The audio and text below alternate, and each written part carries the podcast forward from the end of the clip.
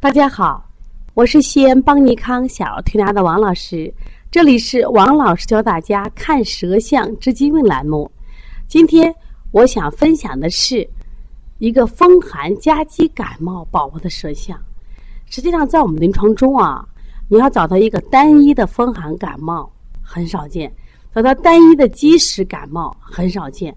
就是很多孩子他的症状呀，难就难在什么呀？他好几种症状同时都有，就是既有风寒又有积食。其实呢，这很正常。你说过去的孩子为什么有纯正的风寒感冒呢？他真的是家里穷啊，穿不上，外面下大雨，屋里下小雨，哦，可能就这一件衣服。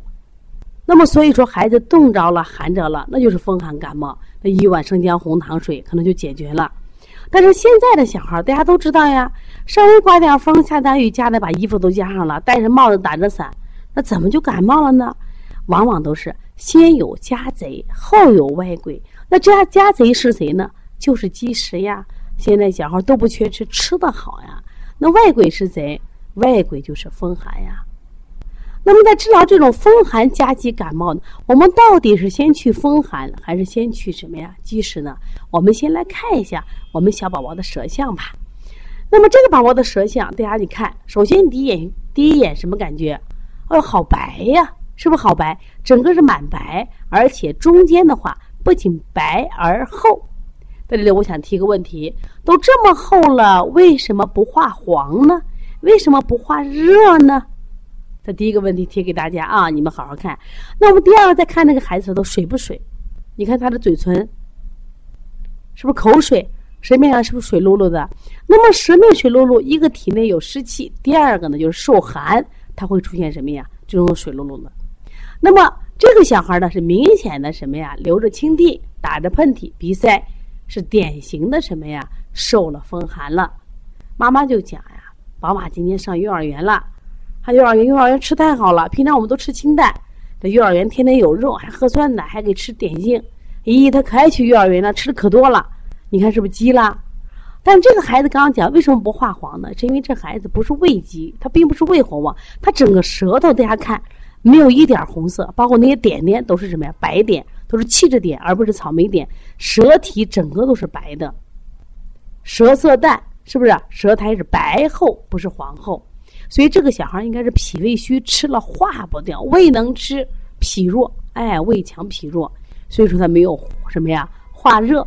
那么另外在这个过程中有积食了，又受到什么呀风寒了，所以他就明显的一个是内有积食，外感什么呀风寒。在这里我想问一下啊，遇到这样的舌象，我们该怎么处理呢？是用清胃经好呢，还是揉板门好？那当然，我会用揉板门。为什么？如果他舌苔黄，我们就会用清胃经；如果他舌苔厚而白，用揉板门消消积食就可以了。因为还达不到什么呀，清胃经、清火的这样的地步。另外，大家看这个舌头虽然色白、苔白，但是舌体却是坚挺的硬着，挺着呢，并不软，舌体并不微软。为什么？就说明他体内是有积食的，体内是有浊物的，有浊物的。所以说，我们通过揉板门、补脾的方式，把他体内的浊物给他们化掉。就通过加强脾胃运化、提高工作效率的方式，把它什么呀运化，而不是用泻的方法来做。那么，对于这个孩子风寒感冒，我们怎么处理？当然用外感四大手法。对于这样的实象，我还想问一个问题。第二个问题是先消积食呢，还是先解先解表驱寒呢？这就要了解这个小孩是感冒中还是什么呀？积食中，这是非常重要的。我们说两军打仗，我们要打败对方，首先我们内部要一致。如果我们内地部有敌人，我们有内讧，你说我们能把敌人打败吗？一定打不败。所以这个孩子应该是先有积食，你看他已经很厚了呀，很厚了。先有积食，再有外感。你用妈妈的话，呀，我们可小心，可小心的，怎么感冒了？我说你虽然可小心，在穿衣上很小心，但是在吃上没小心，他吃的太多了。所以说，先消积食，再什么呀？解表。先消积食，再做外感。说消积食，像我们说揉板门补脾。掐四缝、足三里，然后再做外感四大手法。